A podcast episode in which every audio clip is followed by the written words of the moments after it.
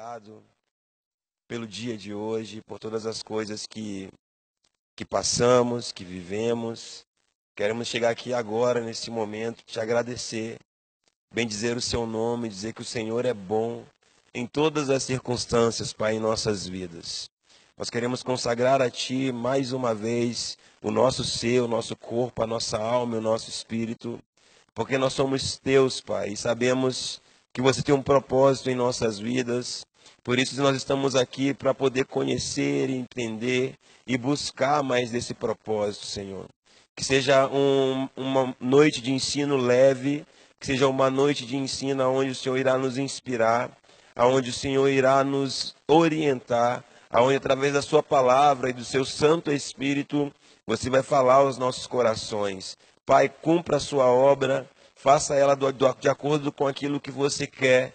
Em nome de Jesus, que o Senhor possa trazer aos nossos corações uma compreensão clara daquilo que você está fazendo, uma compreensão clara de quem você está, de como você está atuando, e uma compreensão clara de quem você é nesses dias, Pai, em nossas vidas. Faça isso em nós. Aquete os corações, tire as preocupações, tire toda a ansiedade, tire todo o medo, toda a angústia, Pai, tudo aquilo que vier para atrapalhar esse momento. Nós queremos te pedir que o Senhor repreenda, que o Senhor retire desse ambiente, desse lugar, do nosso meio, e faça com que esse tempo aqui seja um tempo proveitoso, um tempo onde vamos crescer e avançar naquilo que o Senhor tem para nós. Em nome de Jesus. Amém, amém, amém. Que bom ver vocês aqui. que legal, fico muito feliz. É, que bom que vocês vieram. Então a gente já está no nosso primeiro módulo. O primeiro módulo é o módulo de ativação profética. E nós vamos falar do nosso primeiro tema. O nosso primeiro tema, ele, vai, ele chama o propósito do ministério profético.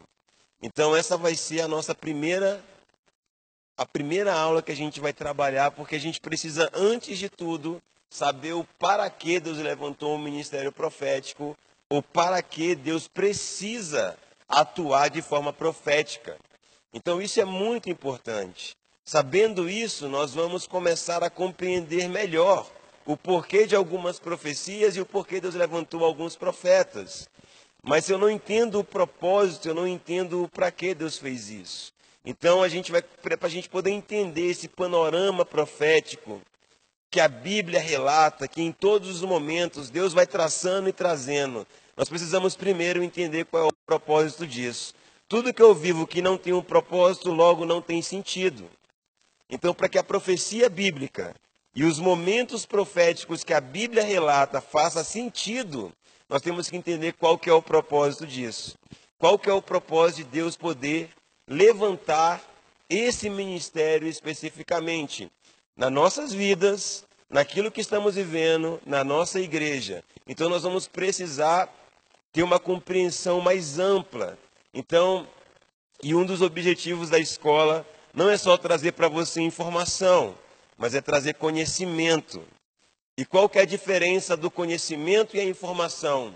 Conhecimento é um tipo de informação que você utiliza e relaciona. Mas a só informação que você não usa e não relaciona com ela, ela não se transforma num conhecimento. Nós podemos ter muita informação e poucas coisas do que nós temos de informação nós utilizamos na nossa vida. Então a escola é uma escola que vai tentar não só te dar informação sobre o que é o profético, mas ela vai tentar te ajudar a ter um conhecimento sobre o que é, para que você consiga de forma prática usar isso no seu dia a dia, fazer com que essa expressão possa trabalhar com você. Quem estiver anotando e quiser que eu fale mais devagar, que eu repita qualquer frase, você levanta a mão, repete para mim, por favor, não fiquem tímidos, né? Hoje, hoje literalmente a nossa primeira aula de ensino, mas a semana passada a gente teve uma aula inaugural e eu falei nessa aula inaugural que essa escola ela não seria construída só por uma pessoa, ela não seria construída só por mim, que essa consciência que nós iríamos formar aqui, ela depende também das pessoas que estão participando. Porque você é uma pessoa que está 100% envolvida no ambiente profético.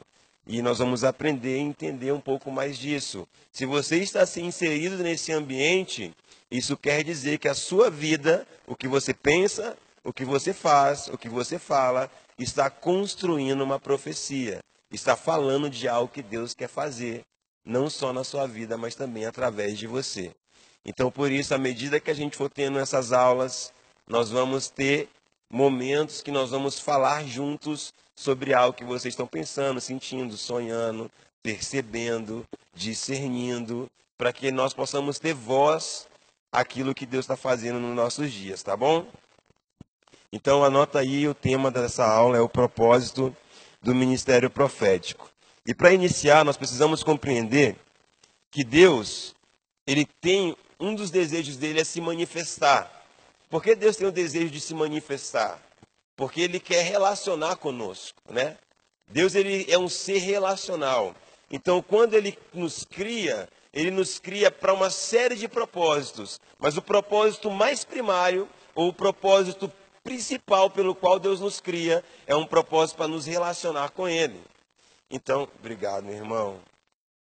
Já me conhece, né? é um propósito para a gente relacionar com Deus. Então entenda você que não existe com Deus um tipo de contato que você vá ter com Ele se não isso não proporcionar um relacionamento. Então um dos desejos de Deus é se manifestar a toda a criação. E Ele faz isso de maneiras diversas. E uma das formas pela qual Ele se manifesta, nos apresentando o seu propósito e plano, é através do ministério profético. É uma delas. Não é a única, mas é uma delas. Uma das formas que Deus tem para se manifestar, para ele se apresentar, para ele iniciar uma relação, é através do ministério profético. Então, eis aqui um dos objetivos do ministério profético: é nos apresentar Deus, é nos dar o primeiro contato com a realidade de quem Deus é. Porque se Deus não se apresentar a você e você não conhecer Deus, você não inicia uma relação com Ele. A relação, ela não pode ser pautada por coisas que não são o contato real. Toda relação que ela é pautada em contatos artificiais, ela é uma relação fraca. Hoje nós temos uma relação que ela é muito fraca, que é a relação virtual, que é a relação via redes sociais. Só que hoje é uma das formas que as pessoas mais se relacionam. Hoje em dia, ligar para alguém é prova de amor. Ninguém liga mais para ninguém. As pessoas ligam para quem realmente elas amam ou para quem realmente elas querem falar. É muito comum a pessoa falar para você: tentei falar com você o dia inteiro. E você perguntar para ela: mas você me ligou? Não, eu te mandei o WhatsApp. E você não respondeu. Porque hoje um dos meios da relação mais profundo é esse. Antigamente, quando você queria falar com uma pessoa o dia inteiro, se você não encontrasse ela pela ligação, você ia na casa dela, saber se ela estava em casa. Se ela não estivesse em casa, você ia nos lugares comuns que você sabe que ela frequenta. Você ia na padaria, você ia em tal lugar, até você encontrar essa pessoa. Por quê? Porque você estava buscando um contato com ela, porque você precisava falar com ela. Então a única forma de você ter contato e relação com as pessoas é se você encontrar com elas. Só que hoje nós criamos artifícios para manter uma relação. Que eu não preciso te encontrar. Eu não preciso estar com você. Eu não preciso olhar nos seus olhos. Eu não preciso saber que o que você está falando para mim tem verdade no seu rosto. E eu não preciso nem olhar para você para saber se realmente é você que está falando comigo. Só que nós temos que entender que isso não funciona com Deus. Isso não funciona na relação para com Deus. A relação com Deus, se você não olhar para Ele, se você não tiver um contato com Ele, a sua relação com Ele chama-se uma relação religiosa. Uma relação extremamente religiosa, aonde você tem mecanismos, aonde você tem artifícios ou coisas artificiais que te conectam com Deus, que não é um contato pessoal. Se vocês me conhecessem só pela rede social, vocês jamais teriam intimidade comigo. Por mais que vocês assistissem vídeos, assim como vocês também conhecem alguns pregadores famosos pela rede social. Mas vocês não, não podem chamar ele pelo primeiro nome dele, pelo nome original, que é o Francisco, igual a Anne me chama. Como é que ela sabe que meu nome é Francisco? Que a gente teve num contato, eu falei para ela que esse era meu nome. Não pode me chamar de Chico. Não pode me chamar de filhote, não pode me chamar de filho, de filhão. Vocês não podem usar nenhum tipo de intimidade porque vocês não me conheceram. O nosso contato é distante. Vocês não podem nem sequer brincar comigo porque vocês não me conhecem. E não sabem se eu vou aceitar a brincadeira ou não. Mas vocês viram todas as minhas pregações. E por me ver, sabe, é como, é como hoje a relação ela é tão superficial que as pessoas simplesmente por seguir uma pessoa famosa acham que é amigo dela. E acha que tem contato em relação com essa pessoa. Só que se essa pessoa passar na rua do seu lado, ela não vai nem te conhecer. De tão superficial que a relação virou. Ela não precisa mais de contato. Ela não precisa mais de intimidade. Ela não precisa mais de gerar uma coisa que é o incômodo de aceitar o outro do jeito que ele é. Se eu não preciso aceitar você do jeito que você é, ah, mas fulano fala muito alto. Ah, lá vem aquela pessoa. Nossa, ele é tão chato. Nós não temos esse incômodo. Quem é casado sabe que a relação do casamento ela é construída com duras penas. Eu estou há 12 anos casado. É a melhor coisa que eu já fiz na minha vida foi casar. E a pior também. Foi a melhor e a pior coisa. Porque você vai encontrar uma pessoa dentro da sua casa que relaciona com você todos os dias, que acorda do seu lado todos os dias, que cresceu numa outra família, teve outros princípios, outros valores, e vocês colocam isso tudo dentro do mesmo pacote. Até vocês afinar e refinar aquela relação, você passa por muito atrito. Eu falo que os primeiros anos é as bodas de osso, né?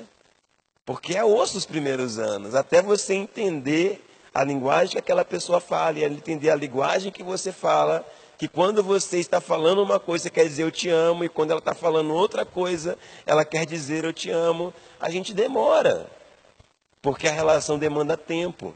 O contato, quanto mais próximo ele é, quanto mais real ele é, mais intimidade eu gero.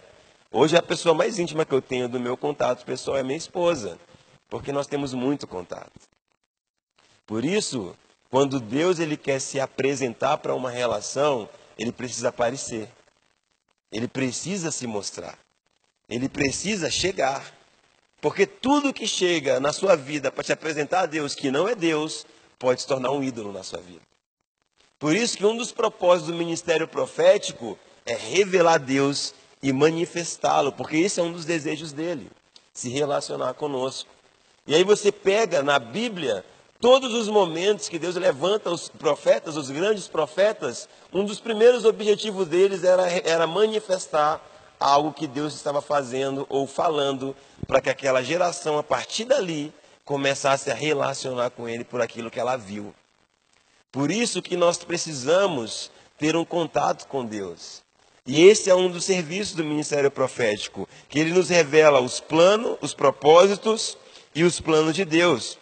E ao longo de toda a Bíblia, nós vamos ver ele nos apresentando de forma processual e gradativa as intenções de Deus para cada tempo.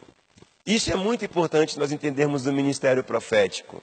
É que ele não traz tudo de uma vez só.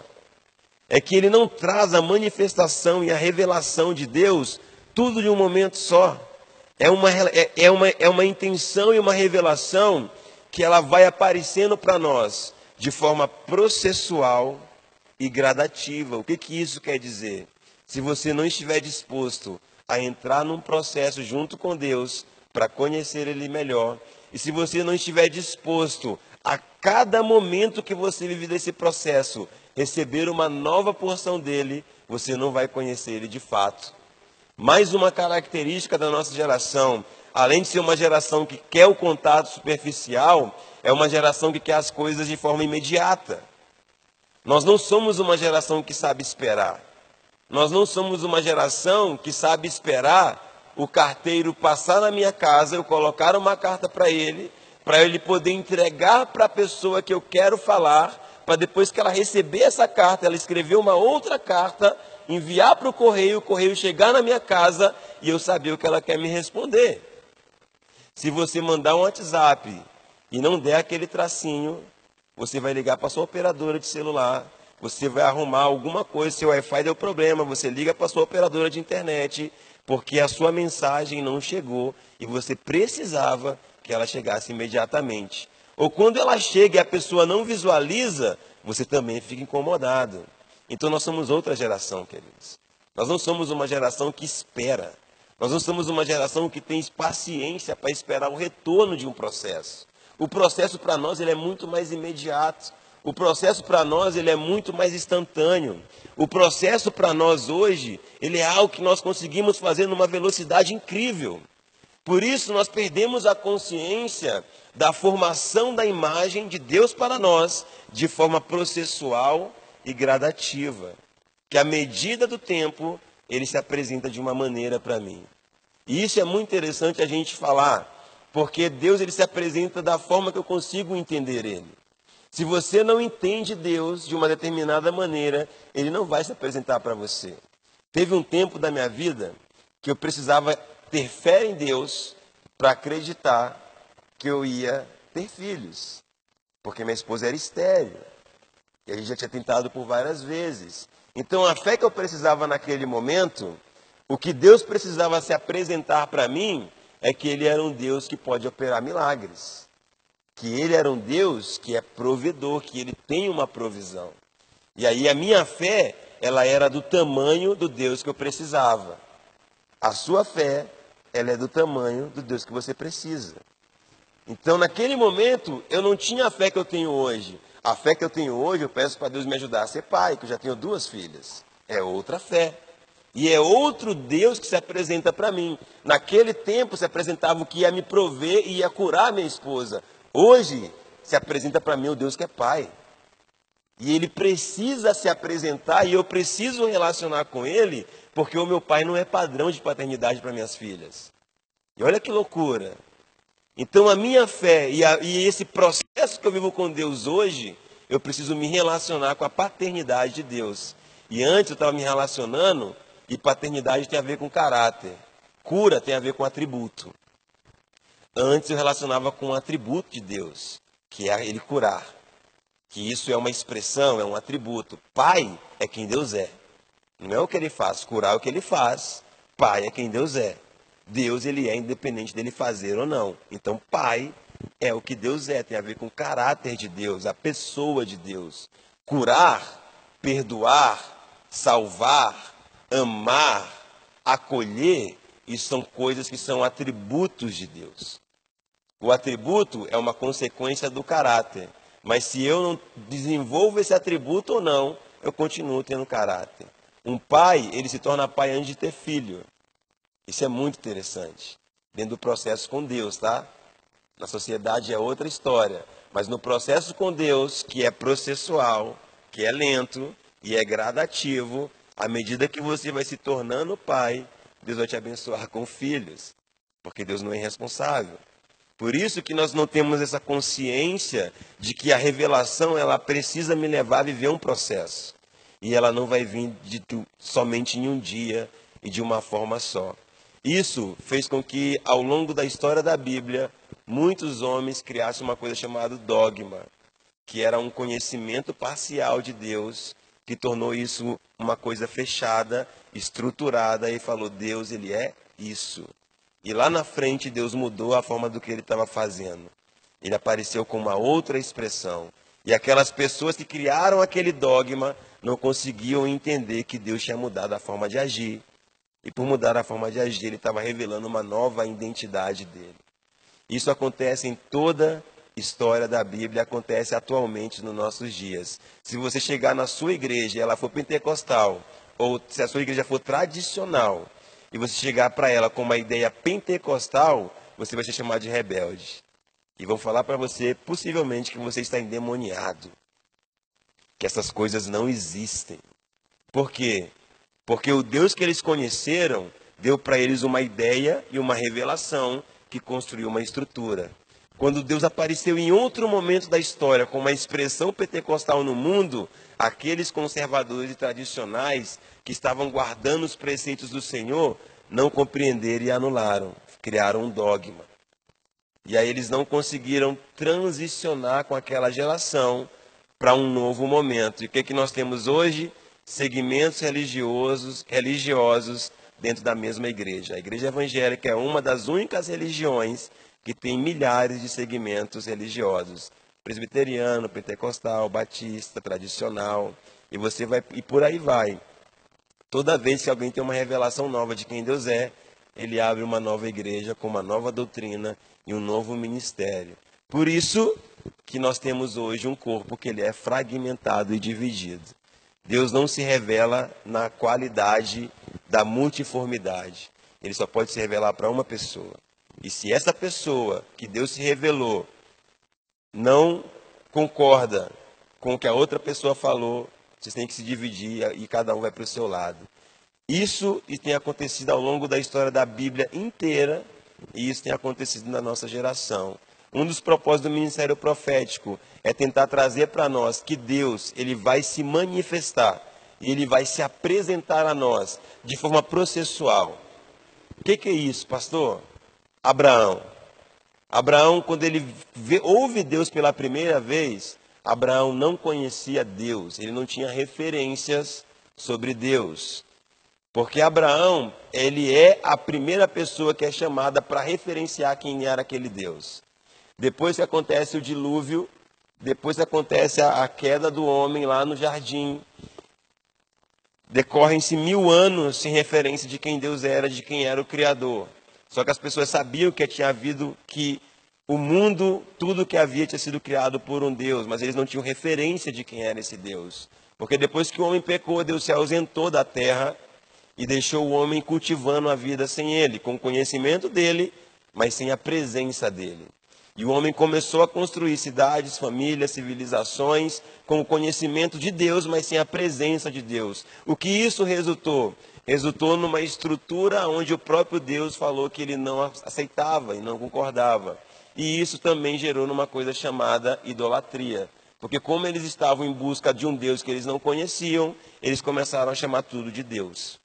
E aí chega no momento de Abraão, mil anos depois da queda de Adão, você tem uma sociedade, uma civilização politeísta, que eram pessoas que adoravam várias divindades. Para eles tudo era um Deus. O sol era um Deus, o vento era um Deus, o animal era um Deus, a terra era um Deus. Você vê isso melhor no Egito. Que o Egito ele pegou essa ideia do politeísmo e tornou ela muito mais enrijecida e forte. Por quê? Porque eles não tinham referência de quem Deus era. E aí Deus chama um homem para ele começar a se referenciar a partir da vida, da história e do processo daquele homem. Lá na frente, quando Deus aparece para Moisés, que é a quarta, a quinta geração depois de Abraão, ele fala: Quem é você? Eu sou o Deus de Abraão, de Isaac e de Jacó. Então, a vida desses homens o processo que eles viveram começou a referenciar quem Deus era para gerações futuras. Por isso que Deus precisa nos se apresentar para nós, para ele começar um processo em nossas vidas que tem a ver com aquilo que ele quer que vivamos. Quando Deus chama Abraão, Abraão não tinha referência de Deus, de quem Deus é. Gênesis 12, 1, você vai ver Deus falando com Abraão. Gênesis 12, 7, você vai ver, e Deus se tornou visível a Abraão. Gênesis 12, 1, Abraão ouve uma voz e fala que por ouvir ele se movimentou. Gênesis 12, 7, Abraão vê Deus. Quando Abraão vê Deus, a Bíblia fala que ele constrói um altar para Deus, para invocar o nome de Deus. Ou seja, ali começa um processo de manifestação de quem Deus é e de relação de Abraão junto com Deus. E Deus vai apresentando os nomes que ele dá, que ele tem a Abraão. E os nomes que ele vai apresentando, você vai ver em Gênesis que eles têm a ver com um atributo. O primeiro nome que Abraão recebe de quem era o Deus que estava falando com ele naquele processo era o El Shaddai, ele falou: Quem é esse Deus? Eu sou o El Shaddai, o Todo-Poderoso. Depois ele encontra o El Elion, que é o Criador dos céus e da terra. Depois ele encontra o Jireh, que é o provedor. Então, à medida que Abraão vai caminhando, relacionando, Deus vai aparecendo. À medida que Deus vai aparecendo, ele vai conhecendo, e ele conhecendo, ele vai relacionando. A ponto dele confiar tanto nessa relação que ele entrega o seu filho a esse Deus, sem pestanejar, porque ele já conhecia quem era esse Deus. Ele sabia que ele ia prover alguma coisa nova. Ele sabia que ele podia, mesmo Abraão, numa idade muito avançada, dar para ele um outro filho. Então, esse é um dos objetivos do ministério profético. Ele vem tentar trazer para nós essa consciência clara de quem Deus é, essa consciência plena de quem Deus é. E ela é processual e ela é gradativa. Conheçamos e prossigamos em conhecer o Senhor. Por isso que o ministério profético é essencial para a vida da igreja, porque é ele que traz o conhecimento através da revelação de quem o Senhor é. Só que a revelação de quem ele é para mim é diferente da revelação de quem ele é para você, no individual. Cada um de nós, no individual, temos uma revelação muito específica de quem Deus é. Se você perguntar para minha filha de seis anos, ela vai te falar de mim de uma maneira, e a de quatro anos vai falar de mim de outra maneira. A de seis anos, eu preciso ser pai para ela de uma maneira diferente que eu sou pai para a minha de quatro. A minha de quatro, se eu for pai para ela como eu sou pai para a de seis, ela bate na minha cara pela personalidade que ela tem. Então eu preciso ser mais rígido com ela. Eu preciso ser mais firme com ela. Eu preciso usar uma entonação de voz diferente com ela, para ela poder entender que eu amo ela.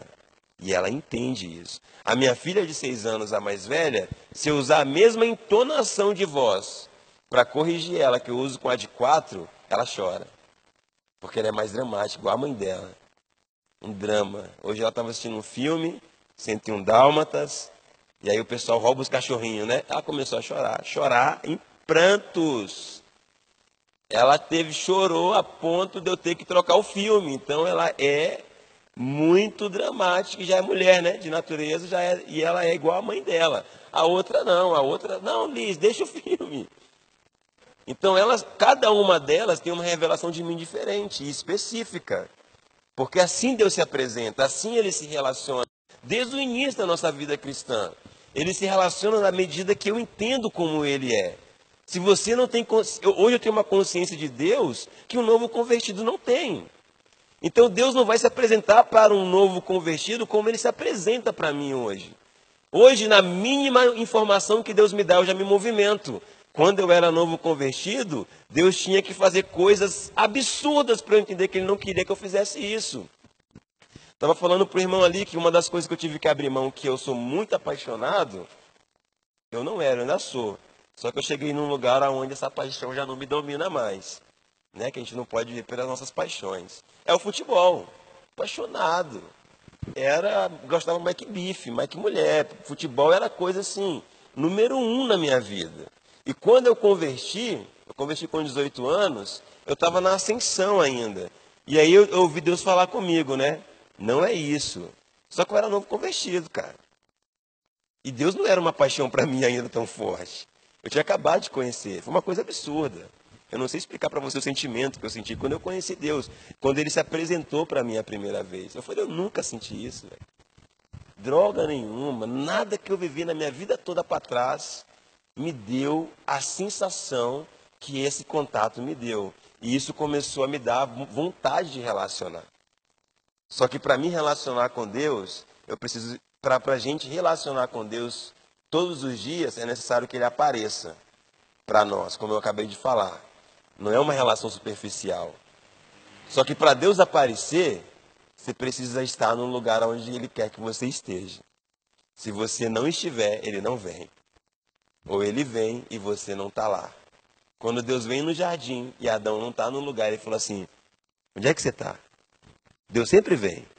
Quando eu pego, quando eu não peco. Deus sabia que Adão tinha pecado? Sim. Mas ele veio. Quem não estava no lugar onde Deus ia aparecer? Adão.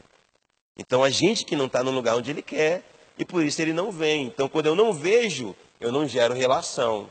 E tinha muitas vezes no meu processo de novo convertido que eu sei que eu não estava no lugar que Deus queria. E quando ele vinha, eu não via ou não ouvia. E eu me entregava a quê? As minhas paixões. E o futebol foi uma delas. Deus falou: não é isso. Eu falei: tá bom, Deus, vou desistir. E aí eu não me mantinha firme, fui tentando, até eu machucar o joelho sozinho. Dois anos depois de tentar. Então, naquela, machuquei sozinho. Até hoje, meu joelho é lesionado. E é irreversível. Para Deus falar assim: já que você não entendeu que não é isso, eu vou torcer o seu joelho de uma maneira que você não vai conseguir fechar em time nenhum, porque é uma lesão crônica, e você não vai ser mais jogador. Naquela época, Deus tinha que torcer meu joelho. Quando Jacó era um cara usurpador, Deus teve que machucar o fêmur dele, para ele poder mudar. Deus teve que. Quando a gente não entende Deus de uma forma clara, ele aparece do jeito que a gente precisa. E ainda que ele tenha que nos ferir, para poder nos marcar. Então a revelação que você tem de quem Deus é, ela é sua, ela é pessoal, intransferível e ela é uma coisa extremamente importante para o seu processo de vida e para o processo da comunidade. Porque se Deus está aparecendo para você, Ele está falando com você. E se Ele está falando com você, é necessário que você fale para as pessoas o que Ele tem falado com você. Para que elas saibam que Ele está no nosso meio. Para que elas tenham consciência que nós não estamos construindo um ambiente baseado nas nossas vontades. Que isso não tem a ver com a nossa religião que isso não tem a ver com os nossos prazeres, que isso não tem a ver com a nossa ideia, isso tem a ver com a ideia de Deus, com a vontade dele e com aquilo que ele formou antes de todas as coisas. Então, por isso que é importante nós compreendermos que Deus, quando ele quer se manifestar a nós, ele vai usar isso. E o próprio Deus, ao criar todas as coisas, ele se manifesta plenamente em tudo que foi criado nos revelando a amplitude do seu propósito. O primeiro ser profético da história do mundo foi o próprio Deus. Porque ele, quando ele cria, ele está nos apresentando, ele está se revelando, ele está se manifestando em tudo que Deus criou. Imagina você que toda a criação, ela é uma, uma, uma ela é uma construção profética de Deus. Imagine você que tudo que foi criado conota para nós algo profético. Por isso que nós hoje temos muita dificuldade de entender o ambiente profético, porque muitas coisas que foram criadas, elas foram distorcidas. Elas foram usurpadas, elas foram corrompidas. Por isso quando eu olho para as coisas que Deus criou, e uma delas é o homem que ele criou, eu não consigo ver Deus. E eu não consigo mais viver num ambiente onde a profecia ela é uma coisa viva. Então, se a profecia não é uma coisa viva, se Deus não é uma coisa real no meu processo, eu não consigo entender que Ele está no nosso meio. E aí eu me entrego às minhas paixões. Aí as pessoas não têm temor, elas não têm consciência. Então, quando Deus ele cria todas as coisas, Ele está fazendo nada mais, nada menos do que se apresentando. Ele está falando: eu sou isso. Eu tenho essa capacidade. Quando ele cria o mundo, quando ele cria o homem, ele está se mostrando como uma pessoa que de fato ele é. E se nós queremos uma revelação de Deus muito grande, nós temos que ler Gênesis capítulo 1, 2 e 3, que é o que? A criação. Porque ali, queridos, no capítulo 1 e no capítulo 2, nós vamos ter uma das únicas vezes na Bíblia, não é a única, mas é uma das, que Deus constrói algo 100% como ele queria. Que Deus faz algo plenamente como ele realmente queria. Ali não existe intervenção humana. Ali é o próprio Deus criando através do Cristo, do Verbo, da palavra. Ali é o próprio Deus criando através do, da profecia. A criação, além dela ser um ambiente profético, ela é formada por uma profecia, que é o verbo. Porque a criação ela foi feita a partir do quê? Da palavra de Deus. Disse Deus. Disse Deus. E disse Deus. E quando ele dizia, isso automaticamente se manifestava. E quando Deus fala, ele está fazendo. Porque a pessoa do Cristo, a palavra de Deus, é o próprio Jesus. É, eu estava né, lendo um artigo científico, vendo um cientista falar, e ele falou que encontraram a menor partícula, fazendo os estudos científicos, ele encontrou a menor partícula do universo. E aí, na conclusão desse estudo, ele concluiu que nessa menor partícula é, havia vibração sonora. E aí, né, na hora que é, é, a, cientista ela é cristã, e aí ela falou assim: é, eles descobriram agora o que a gente já sabe há milhões de anos, né? Gente, a menor partícula do universo ela tem vibração sonora. Então, assim, haja luz, haja árvore, haja, é, né, tem vibração sonora. Então, ela, como ela é cristã, ela fala, gente, é muito lindo, né? Eles estão descobrindo agora o que é, Deus já fala na Bíblia, né, há muitos anos. Então, assim, que a gente possa, né, tá ouvindo aí esse Deus, né, porque se a gente é criação dele, né, a gente possa estar tá ouvindo aí o que ele tem para falar para a gente. É só uma, na hora que ele falou isso, eu lembrei desse estudo, né, e geralmente a gente quer saber muito concreto, né, porque o espiritual às vezes é outra realidade e a gente quer saber a realidade, né. Então, assim, aí vem o cientista cientistas tentando provar. Então eu acho muito bacana quando eles vêm tentando provar, eles conseguem ver que a gente né, já consegue ver que Deus já fala há muito tempo atrás e a gente vem descobrindo agora. Né? Então é muito interessante. Isso, e é, e é muito bom quando a ciência, que não acredita 100% na existência de Deus, ela não consegue reconhecer que é Deus né, quando ela só cria um caminho para provar que é Ele. Então, tudo que foi criado foi criado através da palavra de Deus. E isso chama-se profecia, que é aquilo que Deus fez através daquilo que Ele falou. Então, que é o Cristo. Jesus é a grande profecia da Bíblia. Né? Ele é a grande atenção que nós temos que ter nas Escrituras. De Gênesis a Apocalipse, nós vamos ver ele se manifestando em todos os momentos, porque ele é a grande profecia. Tudo que é falado que não aponta para o Cristo, que não aponta para Jesus, que não aponta para a obra dele, nós não temos que confiar. Nós não podemos dar valor e nós não podemos acreditar. Só que, como eu falei para vocês, essa revelação ela é apresentada individualmente para cada um.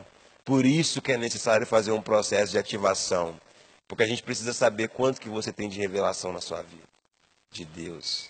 Se você faz parte de um corpo cristão, você precisa compreender que esse corpo vai exigir de você vida. Porque se você é um membro desse corpo e você não está funcionando, o corpo vai te expelir. Ou você vai trazer doença para esse corpo.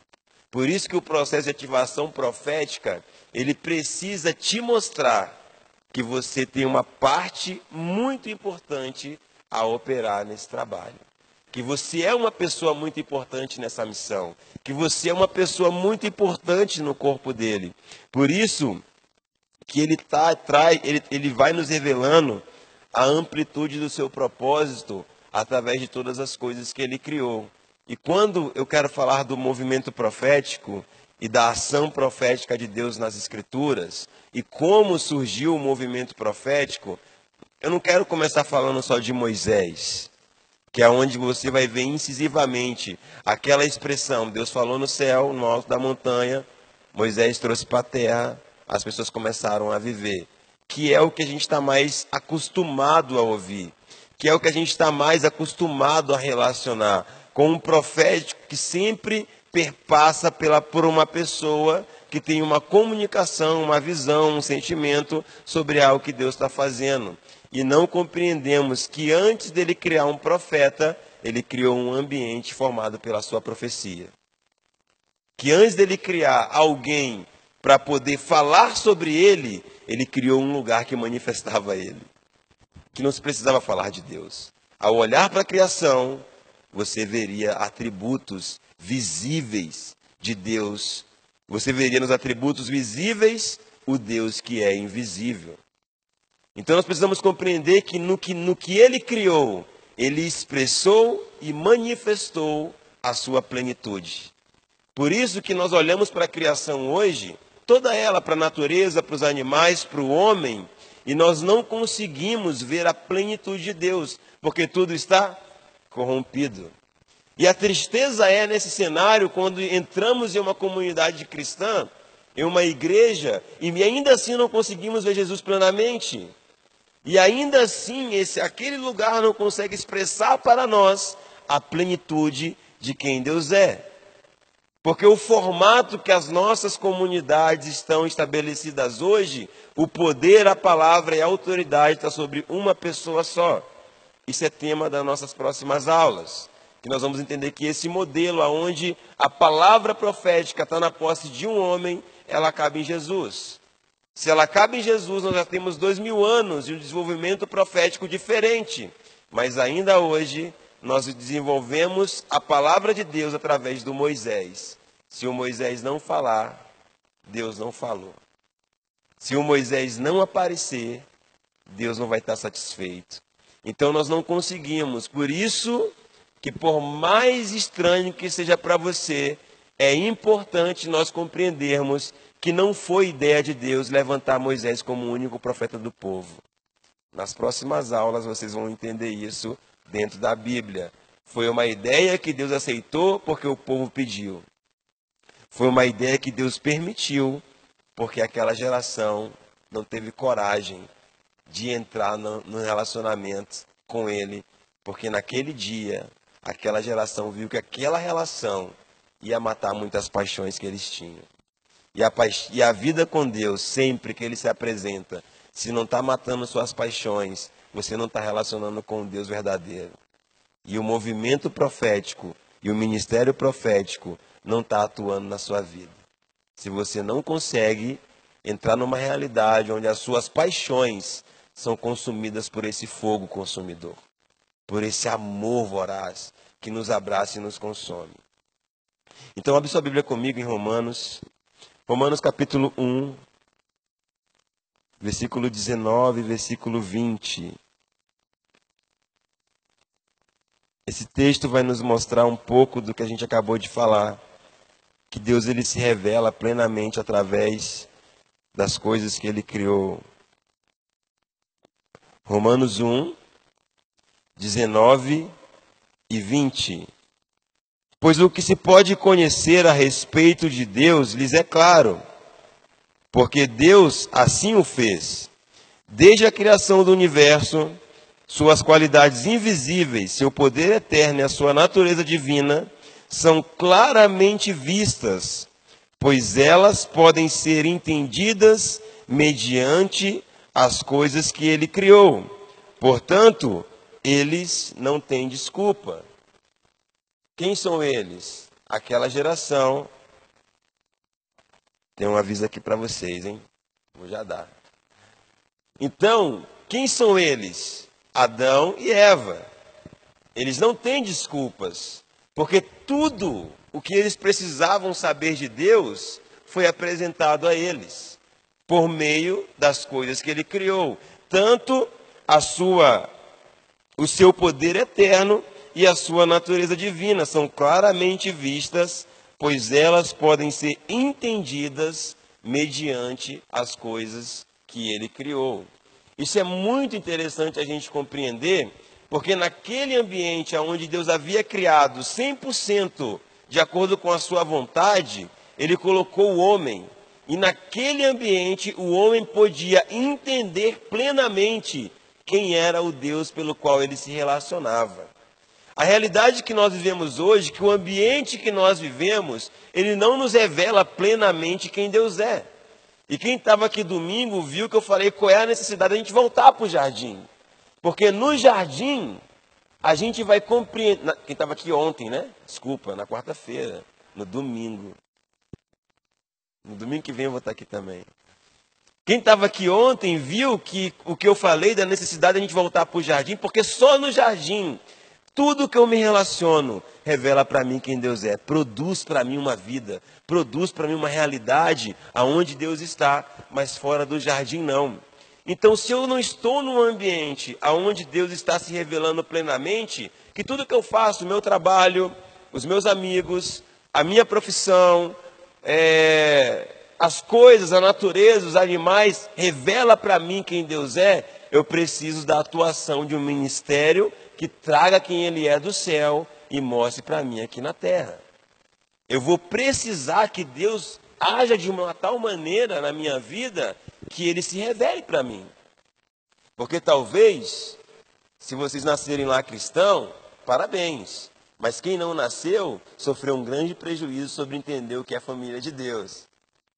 Até quem nasceu lá cristão também sofreu um grande prejuízo para entender o que é uma família de Deus. Adão não conseguiu expressar isso para os seus filhos, porque os dois nascem fora do jardim.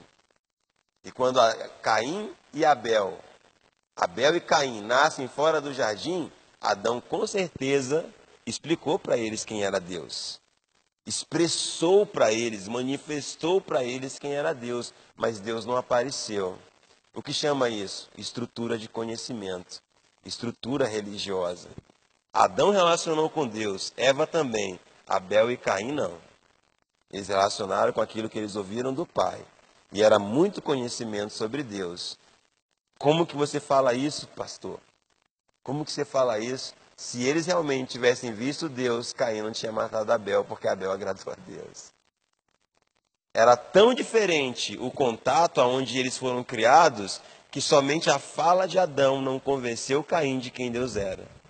Não convenceu ele da mudança e da gratidão que ele tinha que ter no coração sobre quem Deus era a ponto dele ter tanto ciúme do seu irmão que ele se, se encheu de um sentimento que no jardim não havia esse sentimento e matou seu irmão.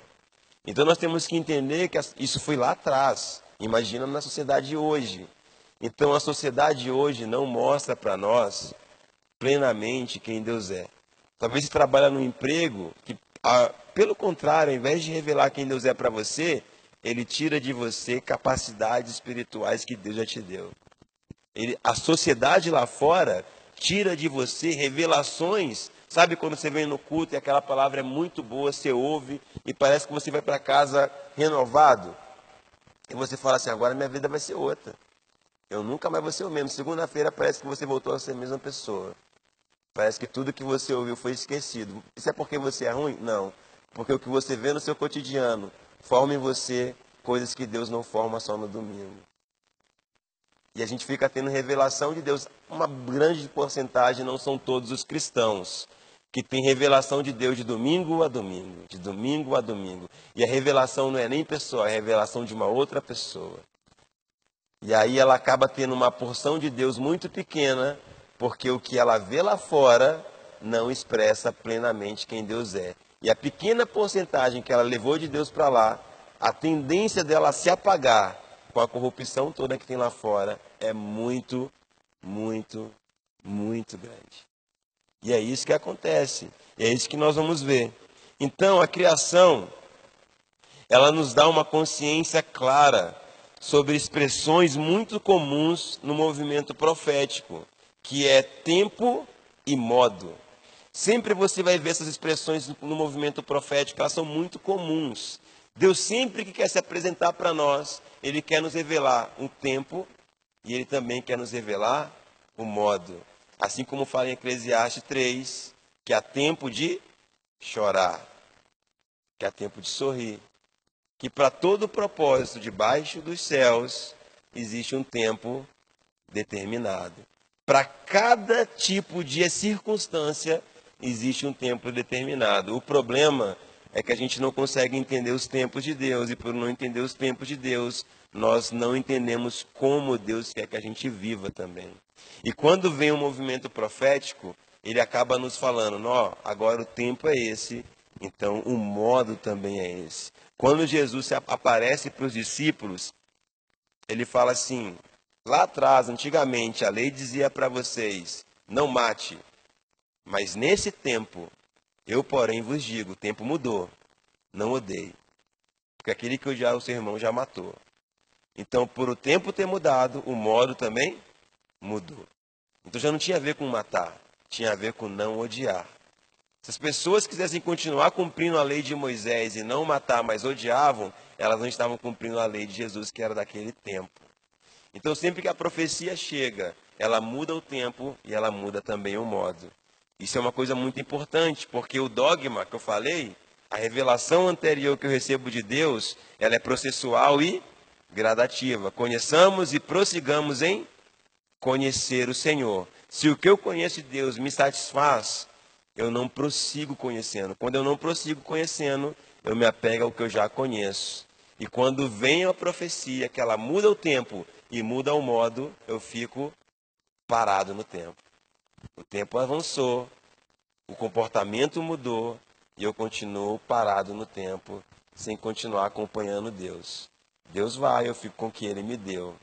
A gente se apega ao milagre que Deus faz e não ao Deus que opera o milagre. Quando Abraão se apegou a Isaac, Deus falou assim: me dá seu filho. Porque se apegou ao que eu fiz e não a mim. Então, sai daí, leva ele para um lugar que você vai me conhecer com uma expressão que você ainda não conhece. Na montanha, Abraão conhece o El Jireh, o Deus provedor. E aí ele fala: Uau, eu não sabia que ele poderia prover um cordeiro para poupar o meu filho. Aí Abraão entendeu. Não tem a ver com meu filho. Tem a ver com o filho dele que vai vir. E Hebreus 11 fala que Abraão morreu vendo Jesus vindo na sua glória. Muito legal isso, né? Isso é a profecia, é assim que é o processo de Deus nas nossas vidas. É assim que ele trabalha. É assim que ele faz. Então nós vamos ver na criação Deus trazer essas duas expressões muito comuns no movimento profético: tempo e modo. Tempo o quê? Modo como. A gente às vezes sabe muito o que Deus quer de nós, mas muitas vezes não sabemos como Deus quer. Eu sabia que Deus queria que eu parasse de jogar bola, mas como, Deus? Eu vou parar de fazer isso? Eu não consigo. Deus falou, aí Deus foi me ensinando. Diz não aqui, diz não ali. Se o tempo muda, o modo muda. Deus primeiro revela o tempo, para depois ele trazer revelação do modo. Primeiro ele revela o que, para depois ele revelar como. Sempre para a profecia poder fazer sentido, é Deus precisa te falar o que e precisa também te falar como. Se você não entender o como de Deus, o que dele fica sem sentido para a sua vida. A ponto de você não querer mais ouvir o que ele quer para você. Você conhece alguém assim, que não quer mais saber de Deus e não quer mais, tipo assim, não, eu não quero saber o que Deus tem para mim. Eu sei que ele tem algo para mim, mas eu não quero mais saber. É porque ela ouviu muito o que você vai ser isso, você vai ser aquilo, mas ela nunca foi, nunca foi revelado para ela o como. Porque o que geralmente é revelado no céu, o como é vivido na terra. O que é falado para você no domingo, o como é vivido na segunda-feira. Entende? Por isso que muitas vezes nós, nós não vivemos as profecias, porque elas não são construídas para nós num ambiente cotidiano. Mas na criação, nós vamos ver que Deus ele traz essa existência que, para nos fazer entender que para cada o que existe um como. Para cada tempo existe um modo. Para cada momento que eu estou vivendo, existe um comportamento que Deus exige de mim também para que a minha vida ela seja a expressão de uma profecia real. E isso não tem a ver somente com você fazer o que Deus quer.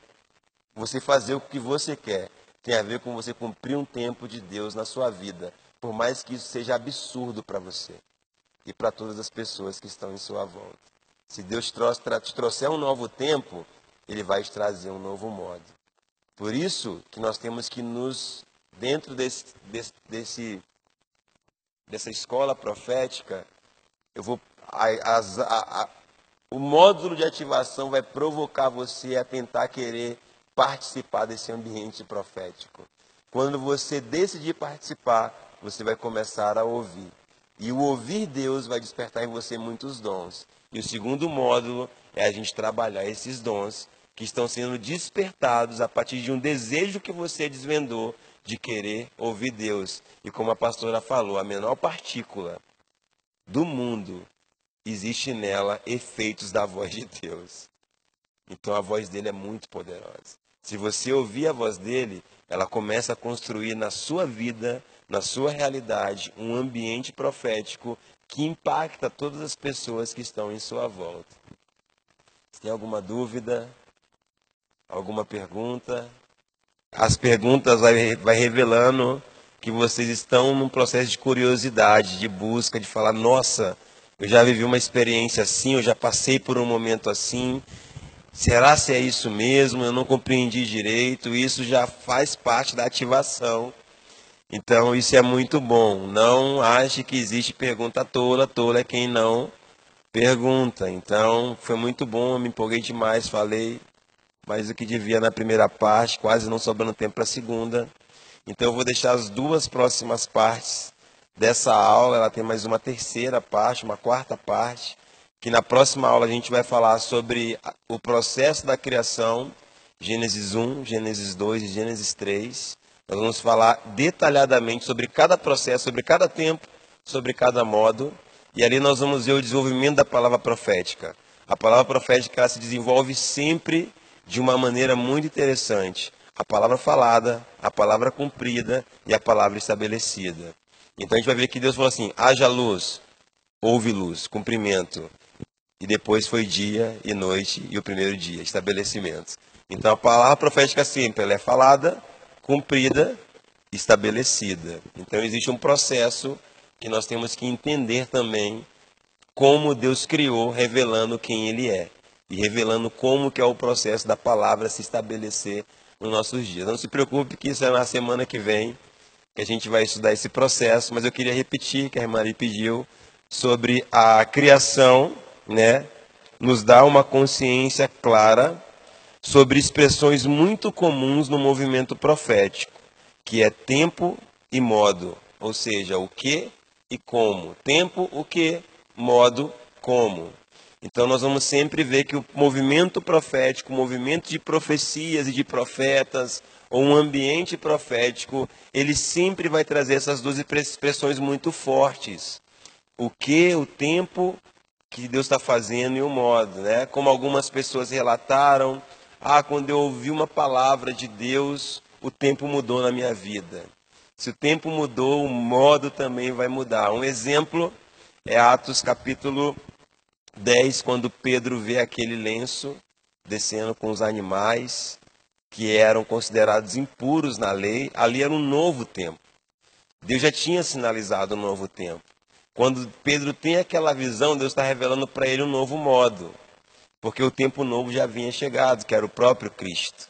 Então ali era uma nova aliança, um novo momento, e ele foi ensinando sobre esse novo tempo por um longo tempo, por três anos. Só que ainda assim, ele ensinando por muito tempo sobre esse tempo novo que havia chegado, e em vários momentos ele também fala sobre esse modo. Né? Ele fala sobre como deveria se viver a vida a partir da vinda dele. E Pedro não entendeu, isso é muito interessante a gente entender que o pastor principal da igreja de Jerusalém foi uma das pessoas que não entendeu o modo de Deus. Ele tinha uma capacidade profética incrível, mas ele tinha muitos dogmas. Ele tinha engessado muito a revelação inicial. Ele entendeu muito o que Deus queria, o que Jesus queria, mas ele demorou a entender como Jesus queria. Ele definiu um padrão de como avançar com o evangelho sem esperar Deus determinar isso. Se o tempo é determinado por Deus, o modo também é. Se o que é Deus que mostrou, o como também tem que ser Ele.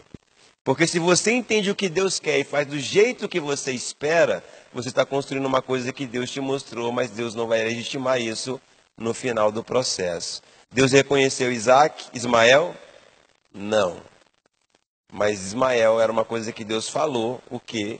Você vai ser pai, e Abraão fez como ele quis, ou como Sara instruiu ele. No final de tudo, quando o menino nasce, Abraão nomeia ele como algo que Deus tinha feito, Deus me ouviu, né? ouviu minha oração, legitimou meu chamado, mas no final de tudo, Deus falou assim: anda na minha presença e ser perfeito, porque eu preciso fazer um pacto com você. Ou seja, Abraão tinha saído de uma realidade onde ele estava relacionando com Deus e ele ficou 13 anos sem ver Deus, sem ouvir a voz de Deus. Então isso é muito sério. Então eu tenho que entender o como, sim. Se eu ainda não entendo, é um processo de busca. E Pedro ele se fechou porque ele viu um homem pagão que adorava outros deuses, que não tinha o Deus de Israel no seu coração, que não cumpria as leis de Moisés, que não era circuncidado, que não tinha cultura judaica enraizada na sua família, que talvez não tinha uma família como a família judaicas eram estabelecidas. Então Pedro, quando olhou aquele homem vivendo, falou: ele não é digno de receber o evangelho. E aí ele determinou como a profecia ia avançar. E Deus falou assim: infelizmente eu tenho que levantar um outro apóstolo para os gentios. Quando eu não entendo como, Deus transfere a autoridade para outra pessoa para ela poder dar continuidade, porque a obra dele não é minha. Vocês entendem? Deus levanta Paulo e Paulo tem que seguir pregando e fazendo o evangelho chegar até os confins da terra. Pedro e os doze apóstolos de Jesus, eles conseguiram fazer o evangelho avançar em Jerusalém, Judéia e Samaria. Eles viram essas três cidades, na época dos apóstolos de Jesus, viveram um avivamento, as três. Só que quando ele começou a dar continuidade à palavra, à profecia, a palavra liberada, depois dessas três cidades, até os confins da terra. Na primeira pessoa que se estendeu para fora do território de Jerusalém e de Israel, Pedro não entendeu como isso ia acontecer. Ele achou que era da mesma maneira, de converter as pessoas ao judaísmo primeiro, para elas poderem aceitar o Espírito. E aí ele manda Pedro na casa de Cornélio, que recebe o Espírito sem nenhuma liturgia de conversão. Ele só ora por ele.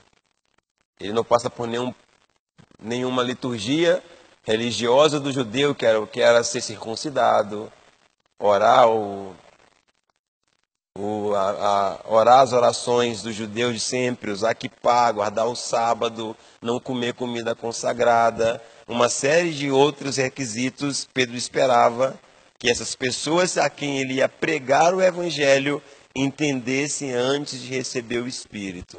E Deus falou: não tem nada a ver com o que você acha, tem a ver com o meu propósito. E eu não tenho tempo para esse processo lento. E aí ele batiza Cornélio com o Espírito Santo que eles haviam recebido em Atos.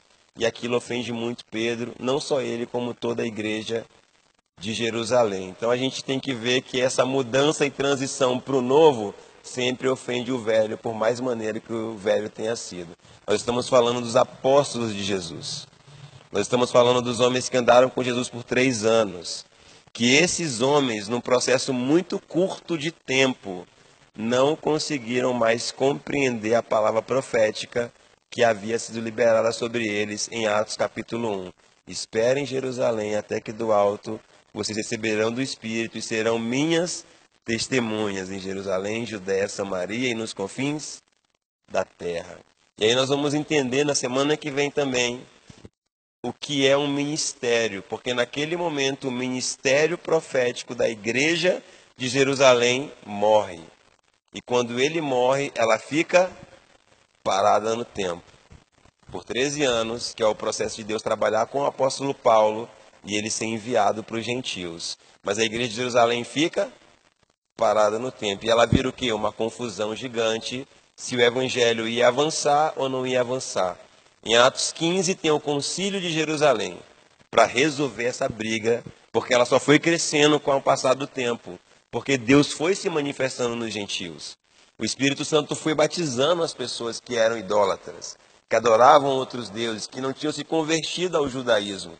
O judaísmo era somente naquela época uma doutrina cultural criada por Deus, mas que não revelava 100% quem Deus era. Então, o que Deus faz pode não revelar quem Ele é na sua plenitude, mas quem Ele é sempre vai justificar o porquê Ele faz as coisas. Então, naquele momento, o concílio fala assim: não vamos impor para os gentios uma doutrina pesada, vamos impor o que ofende Deus, que é adorar outros deuses, comer comida consagrada e não se envolver com nenhum tipo de imoralidade. No mais, que eles possam receber do Evangelho, ser batizados, em nome do Pai, do Filho e do Espírito Santo, porque essa era a palavra profética que estava sobre a igreja, entende? Então, quando a igreja vai avançar apostolicamente, o avanço dela está sobre uma palavra profética e não está sobre uma ideia que nós queremos montar. Quantas vezes você fez um evangelismo baseado 100% nas orientações de Deus ou naquilo que ele queria?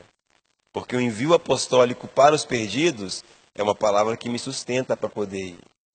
E se ela me sustenta, quando eu chegar lá, tiver enfermo, ele vai ser curado. Tiver pessoas em possessas, elas vão ser libertas. Mas quando eu vou baseado naquilo que eu acredito, porque existe uma pressão muito grande em nós do id, a gente acaba fazendo sem Deus querer. Entendemos o que? Temos que ir? Temos que ir. Estamos atrasados? Estamos atrasados. Mas como ir? Para onde ir? Quando ir? O que adianta eu entender o que sem entender o como? O que adianta nós entendermos que o Brasil está vivendo um tempo de salvação sem entender como salvar essa geração? Da forma que a gente sempre pregou, ela não vai ouvir. Prega para um adolescente hoje sobre Jesus. Eles nem acreditam em Deus. É uma geração que está negando a existência de tudo. Não acredita em nada. Então nós temos que entender como agora. Como pregar, como avançar, como instruir, como tocar, como chegar no Mar Morto. Temos uma palavra profética para isso, mas temos que entender nos nossos dias, no nosso tempo, na nossa geração, como que ela pode ser desenvolvida e avançada. Então a criação, a gente vai ver na semana que vem, que ela compõe esses, ela tem esses componentes. Deus ele cria e estabelece um como para cada momento. É engraçado que Deus vai criar o tempo no quarto dia. No quarto dia, Deus sincroniza a criação com dia, noite, com dia, tarde e noite. Porque não tinha essa sincronia. E por que Deus criou o tempo se ele é eterno? Já pensaram nisso? Qual é o limite de Deus para criar o tempo? Deus não criou o tempo para ele, ele criou o tempo para a gente ter tempo com ele. Ele organizou a nossa vida em manhã, tarde e noite, em 24 horas, em dias, semanas e anos, para a gente ter tempo com ele. E além disso, ele criou dentro desse ano, desses dias e meses, semanas, estações, que são os momentos que ele obriga o povo a encontrar com ele, que são três vezes no ano: na festa de Páscoa, na festa de tabernáculos, na festa de Pentecostes e na festa de tabernáculo. Três vezes no ano, o povo de Jerusalém, aonde, o povo judeu, aonde ele estiver espalhado no mundo, ele tem que ir para Jerusalém três vezes no ano, encontrar com Deus na sinagoga, no templo, porque essa foi uma das leis que ele deu. Então nós temos que entender que Deus ele organiza uma liturgia pedagógica que não deixaria aquela geração sem contato com ele, pelo menos coletivamente como nação. Imagina o Brasil três vezes no ano parar tudo para a gente fazer um grande culto ao Senhor, juntos. Imagina.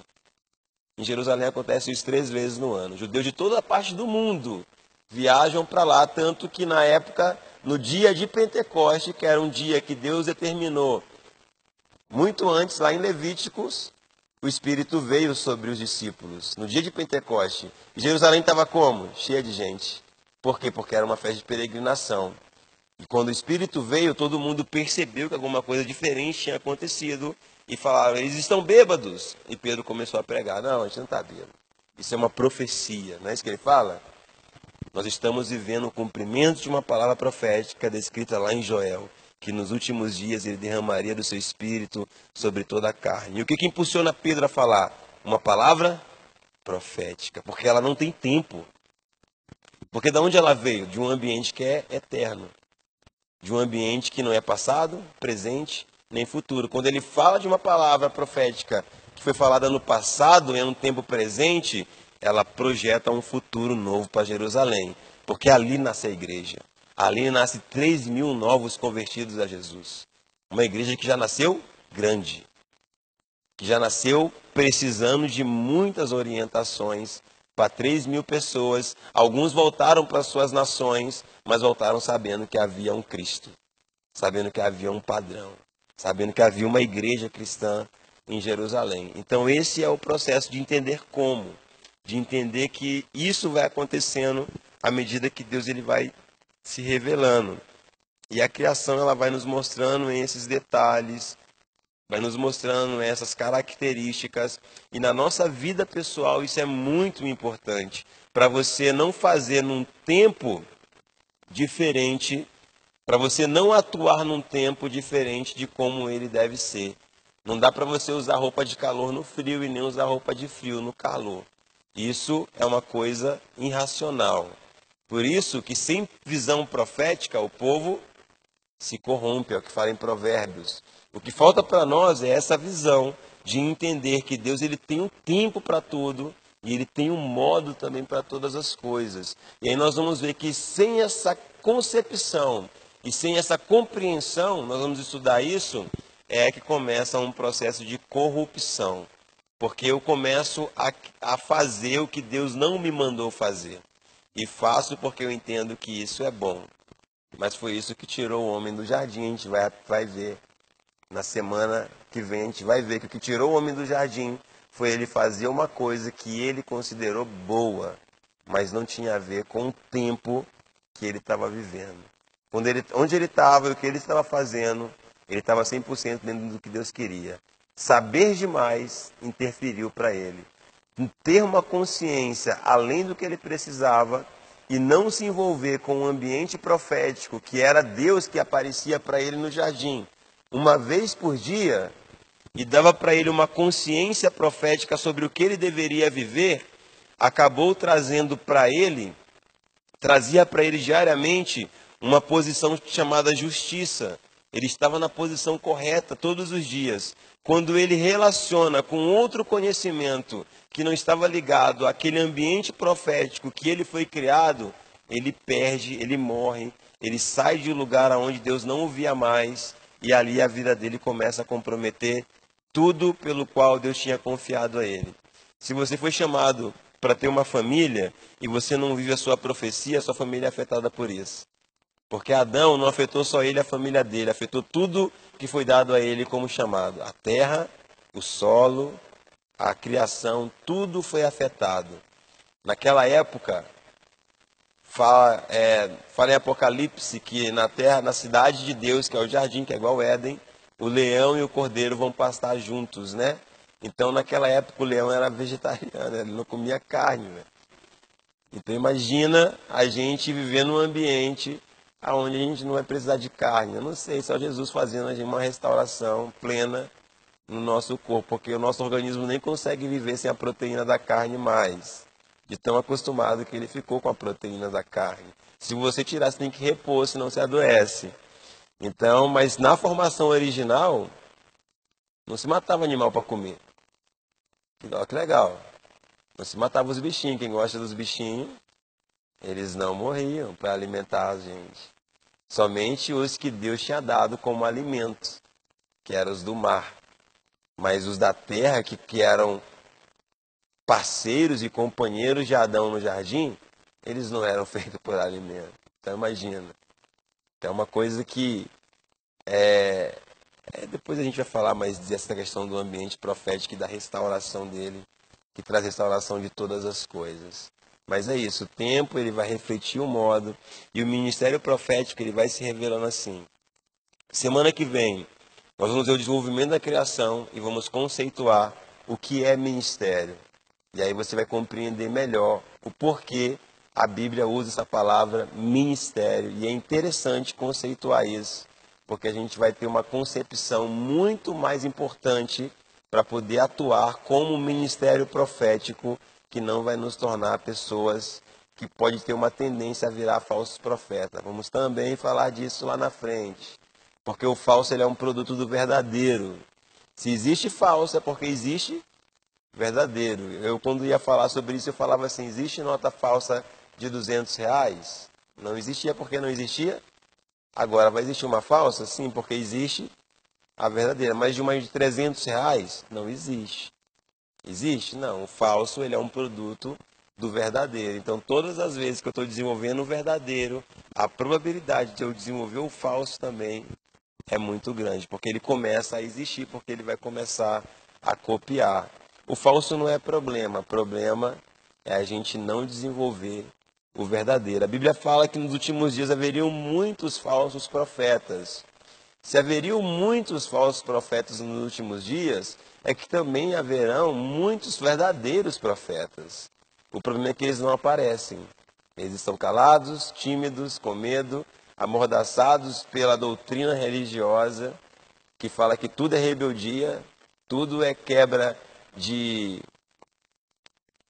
palavra que é usada é quebra de cobertura espiritual, né? Como se nós tivéssemos a única coisa que você vai ver no jardim é Deus falar assim, domine sobre tudo, mas você não vai ver Deus mandar ele dominar sobre outro homem, sobre outro ser que Deus criou. Ele não pode dominar sobre o outro. Nós somos de Deus. E é a única coisa também da criação que Deus não cria, ele forma. Forma o homem e forma do homem a mulher. Então existem três processos: de criação, de formação e de exclusão no jardim. Então a gente vai estudar isso semana que vem para compreender todo esse cenário de um ambiente profético, de um ser profético e de um propósito profético dentro dessa ideia do jardim, para esclarecer melhor para nós qual é o objetivo e o chamado desse ministério. Amém? Glória a Deus.